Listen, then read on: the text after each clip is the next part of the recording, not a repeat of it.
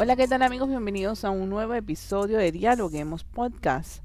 Hoy hablamos sobre los efectos dañinos de la sal sobre nuestra salud.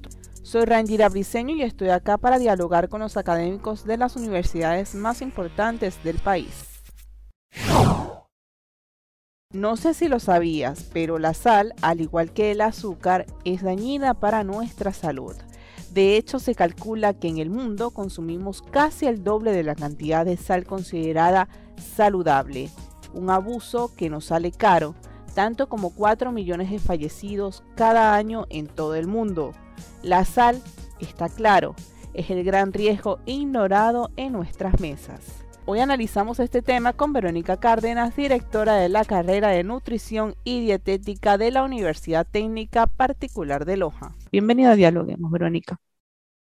Muchas gracias, un saludo para todos. Qué bueno que nos pueda acompañar en esta oportunidad, Verónica. Coméntenos, desde el punto de vista nutricional, ¿cuál es el impacto que tiene en la salud consumir en exceso la sal?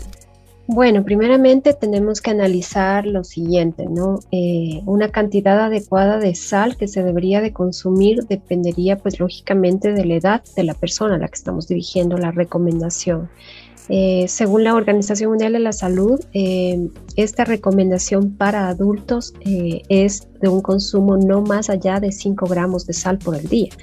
Eh, por cada día, un poco menos de una cuchara de té aproximadamente. Para el caso de los niños, la Organización Mundial de la Salud recomienda ajustar a la baja eh, para los niños en edades de 2 a 15 años. La ingesta máxima recomendada para adultos en función de las necesidades energéticas en relación con las que tienen los adultos. Esta recomendación no comprende el periodo de lactancia natural exclusiva que, que va de 0 a, a 6 meses de edad ni tampoco la alimentación complementaria eh, a la lactancia natural de 6 a 24 meses.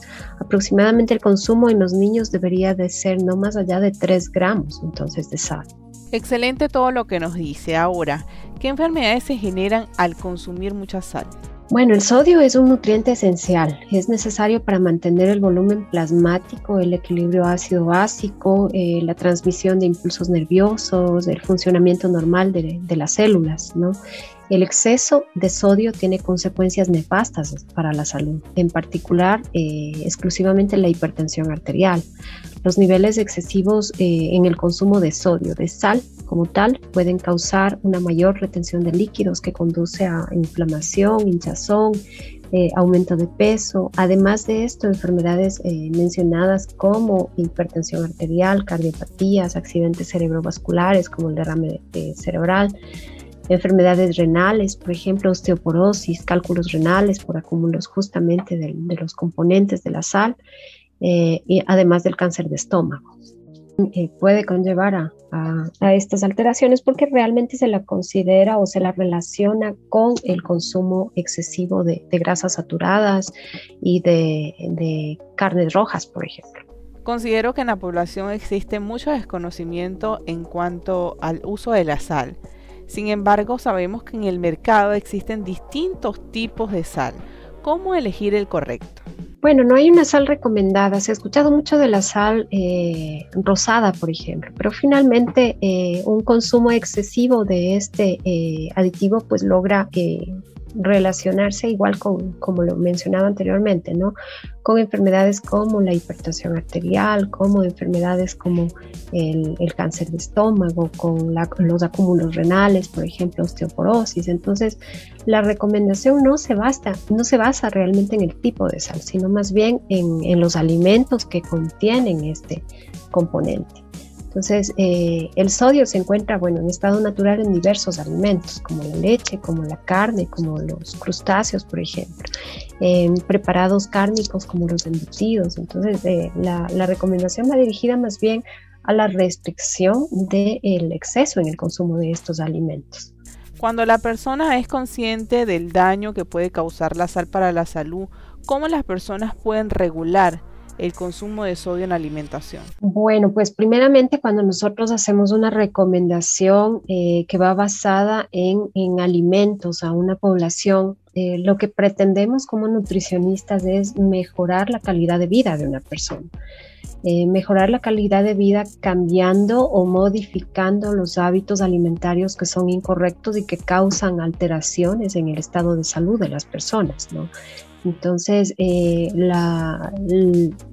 el, objetivo realmente se centraría en dar a conocer a la población cuáles son los alimentos que contienen estos eh, componentes que están causando eh, daños realmente a la, a la, situación de salud de una persona. Eh, que se centran específicamente, como decía, ¿no? en el consumo de productos cárnicos elaborados, en embutidos, en, en conservantes, en, todos aquellos alimentos que vienen en conservas, empacados, eh, la importancia de visibilizar y de identificar adecuadamente y reconocer eh, cuáles son los componentes que tienen estos productos eh, basados en la etiqueta nutricional, ¿no? que, que, nos ponen en los productos como semáforo alimentario. Entonces, eh, la recomendación va en ese sentido en que la gente sepa identificar cuáles son los productos que son saludables y no son solo uno. La importancia está justamente en que la alimentación tiene que ser variada, eh, tiene que ser equilibrada, tiene que considerar todos los grupos alimentarios eh, que, que tenemos, como los lácteos, como las verduras, frutas, hortalizas, este, tubérculos, raíces, eh, frutos secos. Es decir, mientras más colorida, mientras más variada es la alimentación, es mucho más saludable. Y eh, el, hecho, por ejemplo, de eh, mantener una, un, salero en, la mesa de las personas, por ejemplo, eso predispone pues al consumo de sal. Hay personas que sin necesidad de probar adicionan sal a su preparación. Entonces, eso también es, es importante normar en la población. Claro, ¿usted maneja algunas cifras, por ejemplo, en el Ecuador, cómo se maneja el consumo de la sal? ¿Y qué se hace desde la parte nutricional para, para concientizar a la población? Bueno, pues las enfermedades eh, de tipo crónico degenerativas son la segunda causa de muerte a nivel eh, del país. Entonces, empezando desde ahí, ¿no? Incluye justamente las enfermedades que les mencionaba anteriormente, como el, la hipertensión arterial, que, tiene que ver directamente con, esta, con estas patologías. Ahora, ¿qué están haciendo los gobiernos de turno para, para reducir el consumo de sal? Pues la hipertensión eh, es el principal factor, como digo, de riesgo para padecer enfermedades cardiovasculares que, presentan, que representan aproximadamente, como decía, la, la principal causa de muerte en el Ecuador. Se estima al menos eh, que unos, un 20% de la población mayor de 19 años tiene hipertensión arterial en el país, según datos de una encuesta que se realizó denominada STEPS.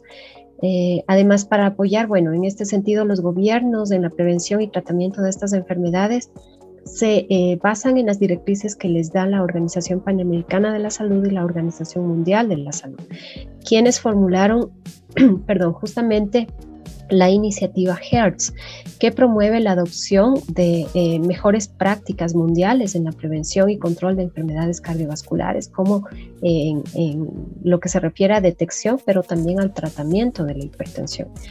Ecuador es uno de los 16 países que forma parte de esta iniciativa eh, que le mencionaba y que en conjunto con el Ministerio de Salud Pública, que está eh, direccionado como ente rector por la Organización Mundial de la Salud eh, y en cooperación con la Organización Panamericana de Salud, se desarrolla este plan estratégico a nivel nacional ya desde hace algún tiempo, que se ha expandido a 196 centros de salud aproximadamente de primer nivel en el Ministerio de Salud. ¿Y esto ha sido, ha, sido positivo para prevenir, para la prevención?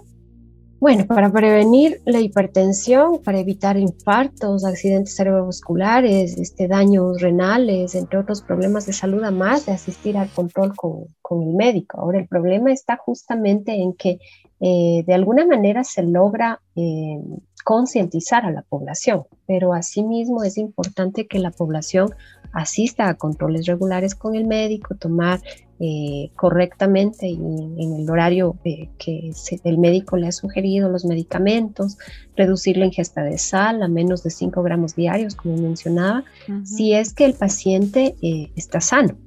Pero ahora si es que el paciente ya tiene algún tipo de, de afección a nivel renal, se reduce el consumo en, su estadio más grave incluso a 0.5 gramos, lo que quiere decir menos de un gramo en el día. y hay que contabilizar no la adición de sal, porque ahí ya no se contabiliza, ya no se considera la adición de sal, sino más bien aquellos alimentos que son eh, fuente de este nutriente, ¿no? fuente de, sodio. Entonces, eh, eh, de esa manera reducir el consumo de, este, de este aditivo, a más de incrementar lógicamente el consumo de frutas, verduras, mantener una actividad física regular, eh, porque lastimosamente aproximadamente eh, el 2% de población en el Ecuador hace actividad física durante 60 minutos diarios, el según 2%. un censo que hizo el INE. Exactamente, el 2% de la población o sea, solamente. Muy, muy poco, doctora. Es muy poco, según la encuesta eh, en SANUD, que es la encuesta de salud y nutrición que se aplicó en el 2018, apenas el 2% de población realiza actividad física durante 60 minutos en forma diaria. Ahora, hay personas que realizan actividad física una vez por semana, pero la recomendación que nos da justamente la Organización Mundial de la Salud es que al menos debería de haber una práctica física de 60 minutos una hora eh, por día y no se está cumpliendo. Entonces, no, la alimentación por sí sola pues no logrará los efectos esperados, sino también eh, va de la mano de la práctica de actividad física, va de la mano de un control, un control eh, periódico con el médico de en el caso de que ingieran medicamentos, pues también llevar un control adecuado de los medicamentos, reducir el consumo de tabaco, alcohol, que también eh, suelen eh, generar afecciones a nivel renal, eh, limitar la ingesta, por ejemplo, de alimentos ricos en grasas saturadas que generalmente se asocian con el exceso de, la utilización de sal, alimentos como embutidos, ese tipo de, de, alimentos que contienen en gran cantidad de sodio limitar, eh, reducir o en lo posible eliminar las grasas trans de la dieta. Verónica, desde el punto de vista nutricional existe mucho desconocimiento por las personas cuando éstas van al supermercado a comprar la sal. ¿Qué es en lo que se deben fijar las personas al momento de adquirir un producto para la alimentación? Eh, bueno, yo cuando, cuando voy a un supermercado o un, mercado, yo veo que generalmente las personas cogen y, guardan el producto sin ni siquiera ver la fecha de caducidad, por decirlo del mismo. Entonces también es algo que deberíamos de verificar, a más del contenido de, nutrientes que tiene el alimento, que es una de las estrategias que, que ha adoptado eh, los gobiernos de turno para lograr de alguna manera minimizar la prevalencia de estas enfermedades crónico-degenerativas que están llevándose muchas vidas en, nuestro país. Bien, muchísimas gracias Verónica por esta oportunidad de escucharte hablar sobre este tema tan importante para la salud. Un gusto para mí. Estamos a las órdenes desde la carrera de nutrición en la UTPL. Gracias por escucharnos. No se olviden de seguirnos en nuestras redes sociales, Facebook, Twitter e Instagram como Dialoguemos Info y visitar nuestra página web dialoguemos.es. Soy Rangira Briseño y seguimos dialogando en podcast.